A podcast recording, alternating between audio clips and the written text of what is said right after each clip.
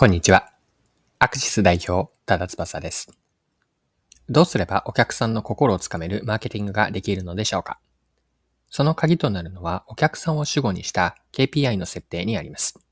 今回はドイツの電気自動車メーカーのスマートの事例から顧客体験を高める KPI 設計の秘訣を探っていきましょう。よかったら最後までぜひお願いします。はい。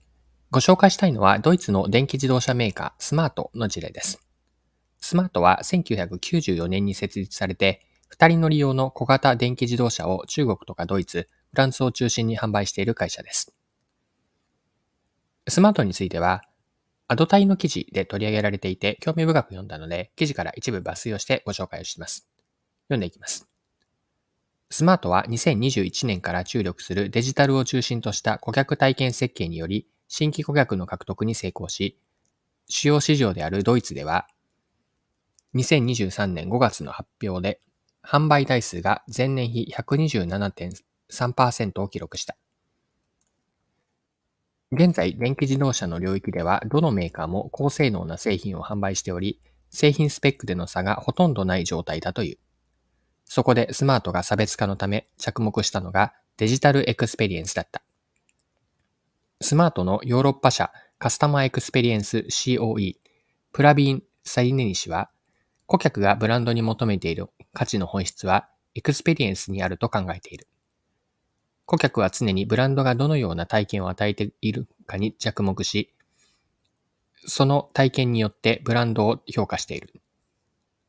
それゆえ、良いブランドとは顧客との関係を生み出し、継続する体験を提供し続けることと定義できるだろうと説明した。はい。以上が後イの2023年6月14日の記事からの引用です。良いエクスペリエンス、良い体験を実現するために、ではこのスマートはどんな取り組みをしているのでしょうか？詳しい中身について先ほどの記事続けて読んでいきます。それでは具体的にスマートはどのようなエクスペリエンスの創出を目指したのだろうか？スマートが顧客体験設計におけるマーケティング戦略上の狙いとして掲げたのは、関心から購買までのリードタイムの短縮だ。電気自動車のカテゴリーは関心を持った後、購入するまでの期間が比較的長い傾向にある。そこでスマートでは、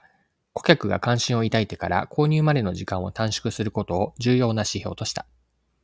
具体的には、顧客が電気自動車に興味があるのか、具体的にスマートの機能について知りたいのかなど、顧客の関心に合わせて購入までに必要な情報をパーソナライズした一連の体験として提供することで、リードタイムの短縮を実現した。さらに購入までのリードタイムを短縮し、企業としての収益性の高い成長を同時に追い求める中で、スマートが KPI として定めるのは、タイムトゥーバリューだという。タイムトゥーバリューとは、顧客が商品やサービスを利用して利用価値があったと気づくまでの時間を指す。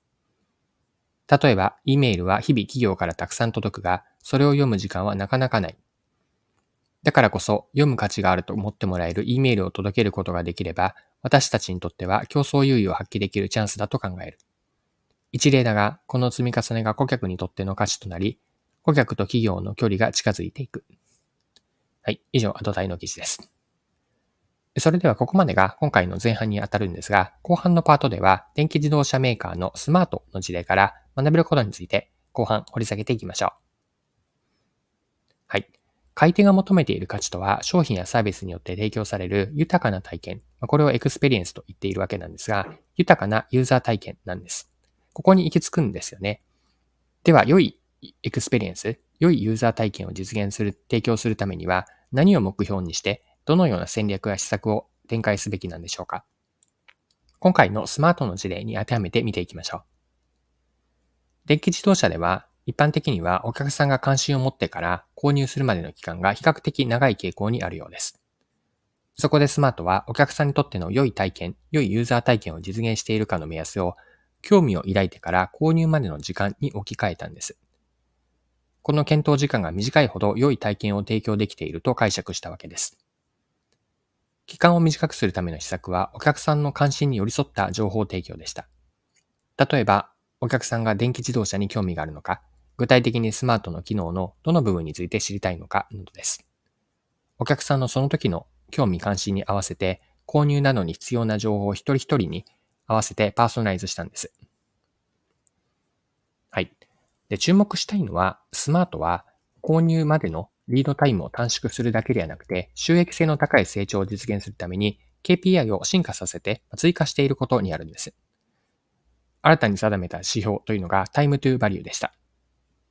お客さんが商品やサービスを利用して利用価値があったと感じるまでの時間です。スマートは購入までの検討時間を短くし、かつ価値を感じるまでの時間の短縮も目指したんです。明確な KPI 設定、KPI から落とし込まれた施策の実施というのが売上増や新規顧客につながったんです。はい。では、スマートの事例からの学びというのを一般化してみましょう。結論から先に言うと、学べるのは自分たちの勝ち筋というのを KPI 設計に落とし込む重要性なんです。スマートが見出したお客さんのユーザー体験の向上のポイントというのは、次の2つの時間の短縮だったんですよね。1つ目は、興味喚起から興味を持ってから購入までの時間。あと2つ目というのが商品やサービスを利用して利用価値があったと気づくまでの時間であると。これらの時間の短縮を目指したわけなんですが、実現できればユーザー体験が向上し、顧客獲得や売上につながるんです。勝ち筋が KPI として反映されているんですよね。で、お客さんに提供する良い体験などの実現したい状態を直接的に測るのが難しい場合は、代替とする KPI を置くことで効果的な目標設定になります。スマートでは、良いエクスペリエンスの提供度合いの代替指標として、お客さんが関心を抱いてから購入までの時間、そしてお客さんが利用価値があったと気づくまでの時間、これをタイムトゥーバリューと言ったわけなんですが、この二つを代替として置き換えたんです。まあ、これらを、これらの時間をいかに短縮できるか、短くできるかを目指して追うべき指標としたと。はい。で、マーケティングの視点で見たときに、スマートの KPI 設計の特徴は、主語がお客さんであることなんです。主語述語の主語ですね。お客さんが主語なんです。というのも、お客さんが購入を決めるまでの時間と、お客さんが価値を感じるまでの時間。これらの指標は、すべてお客さんがというお客さんを主語にして文章で表現できます。で、マーケティングというのは、マーケティングというその物語における主役というのはお客さんなんですよね。マーケターの役割は、主役であるお客さんが舞台でいかに輝くか、お客さんがより良い状態になることを支援すること。ここにマーケターの役割があるんです。KPI 設定にはお客さんを主語にすることが重要なんですよね。お客さん目線になった目標設定ができて、お客さんに価値をもたらすマーケティングにつながるからです。はい、そろそろクロージングです。今回はドイツの電気自動車メーカーのスマートの事例から学べることについて見てきました。最後に学びのポイント。今回は KPI をテーマに見てきたんですが、ポイントを振り返ってまとめておきましょう。KPI 設計では、そこに自分たちの勝ち筋ですね。こちらを反映させることが重要です。その時に、例えば良いユーザー体験をもたらす、これを目標とする場合に、それを直接的に測るのが難しい場合は、代替とする KPI を置くことで、効果的な目標設定になります。その時に、マーケティング観点でのポイントというのは、お客さんを主語にした KPI 設計にすることです。